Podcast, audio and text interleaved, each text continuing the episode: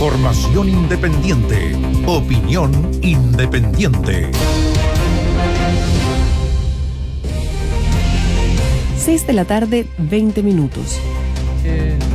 Bueno, hay varias cosas que están pasando durante esta jornada. Bueno, una de ellas es lo que ocurre en las principales capitales del país con eh, las movilizaciones. y en el mundo. En, y en el mundo, eh, por esta conmemoración del 8M, por ejemplo, en Antofagasta, en Valparaíso, lo escuchamos, lo que está pasando en Concepción. Mira, y además hay, hay, un dato que, que no es propio de Chile, digamos. Las mujeres han sido las más golpeadas por el desplome económico derivado de la pandemia, del coronavirus. Eh, acuérdense que salió un dato hace poquitito, ¿no es cierto?, de que 13 mujeres en América Latina y el Caribe perdieron su puesto de trabajo durante el año pasado. Y de hecho hoy día la CEPAL está proponiendo un ingreso de emergencia para ese 13 millones de mujeres que perdieron su trabajo el año pasado por la pandemia, un sueldo mínimo para superar la pobreza que es equivalente a 120 dólares, unos 88 mil pesos chilenos.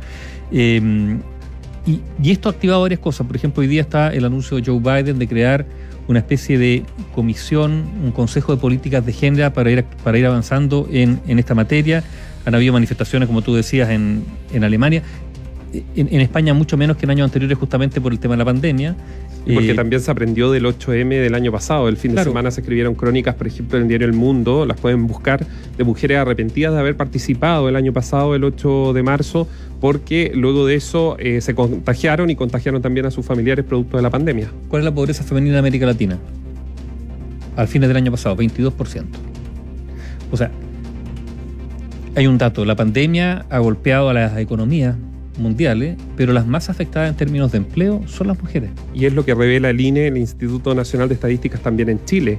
Parte de las mujeres que salieron de la fuerza laboral, pero tampoco tienen en el corto plazo pensado volver, son mujeres.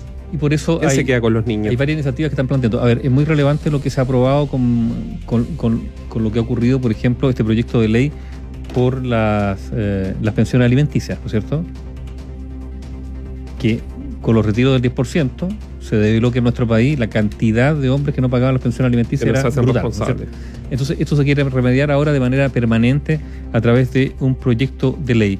Lo otro son las desigualdades salariales que están sobre la mesa, el reconocimiento de la, de la labor doméstica también, que es algo que, que funciona.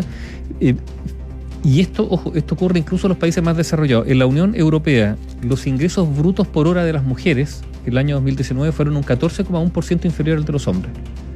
14,1%. Y ojo con esto, porque la brecha en Alemania, uno podría decir Alemania, ¿no? País, ¿no? 19,2%, por sobre el promedio. La brecha salarial. Estamos hablando de los ingresos brutos por hora entre mujeres y hombres. Eh, de hecho, hablamos de Biden, eh, también el, el, el, Ejecutivo francés o el partido del presidente francés ha presentado también un proyecto para eh, incentivar o impulsar la, ver, la incorporación de mujeres en niveles directivos.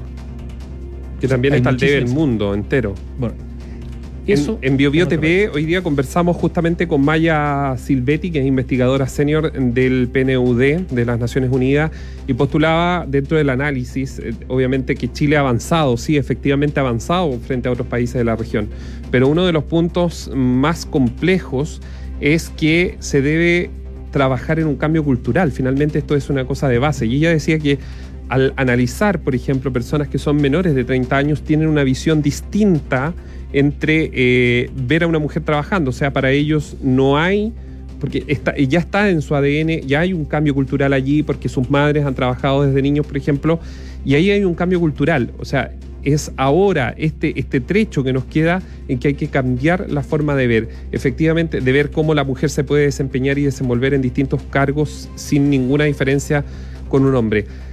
Hay que hacer un reconocimiento y vaya que sí, Nivaldo, a todas las mujeres que han tenido que estar teletrabajando con el hijo saltando al lado. Porque créanme que eso también ha sido una de las postales eh, que se ha dado durante todos estos meses de la pandemia de lo difícil, por ejemplo, una profesora que hace clases a alumnos y que también debe cuidar sus hijos. Eh, lo difícil que ha sido todo este tiempo para quienes son madres, quienes están en el teletrabajo, que están en trabajo a distancia y que han tenido que duplicarse muchas veces durante el día. Porque a un niño tú de 5 años no le va a decir, hijo, estoy trabajando. Pero mira, en, esta materia de la disparidad de género hay, varios planos en los cuales se debiera trabajar. Uno, efectivamente, el cultural, las interacciones diarias que tenemos, eh, eh, eso es básico, ¿no es cierto?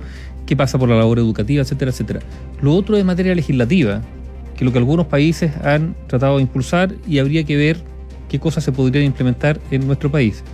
Y en tercer lugar, yo creo que también tiene que ver con algo eh, que también es generacional. La pregunta es cuánto de las nuevas generaciones efectivamente van a persistir en este discurso de mayor igualdad si es que esto no está apuntalado también por reformas estructurales, no basta simplemente con el discurso, con la voluntad. Se requieren algún tipo de reformas estructurales que probablemente van a ser parte, creo yo, del debate, recordemos este es un año electoral además tendrán que implementarse plataformas. A ver, por ahora, lo único que hemos escuchado en materia electoral, pensando en las presidenciales, ¿no es cierto? Claro, son grandes definiciones, pero en algún momento tendrá que aterrizarse en propuestas concretas, en todos los ámbitos, también en este.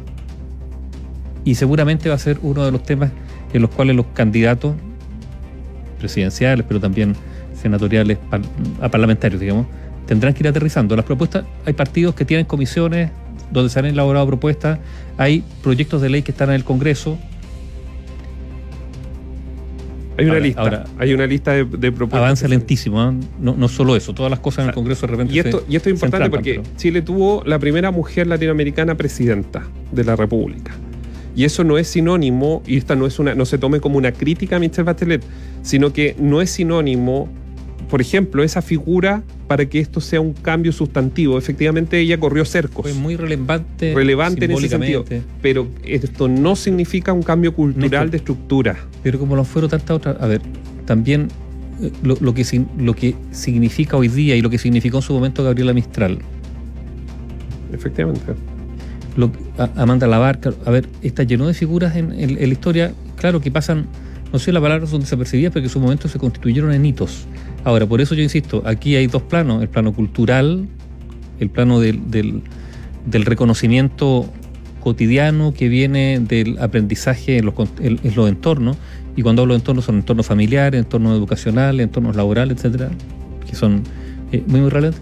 Y lo otro es cómo eh, algunos aspectos estructurales pueden ser modificados y para eso se requiere voluntad del Estado a través de legislación, de proyectos lo, uno tiene que ir de la mano de lo, otro, Porque si no puede quedar, digamos, en una especie de, voluntad, pero vacía de concreción eh, en, las estructuras del Estado.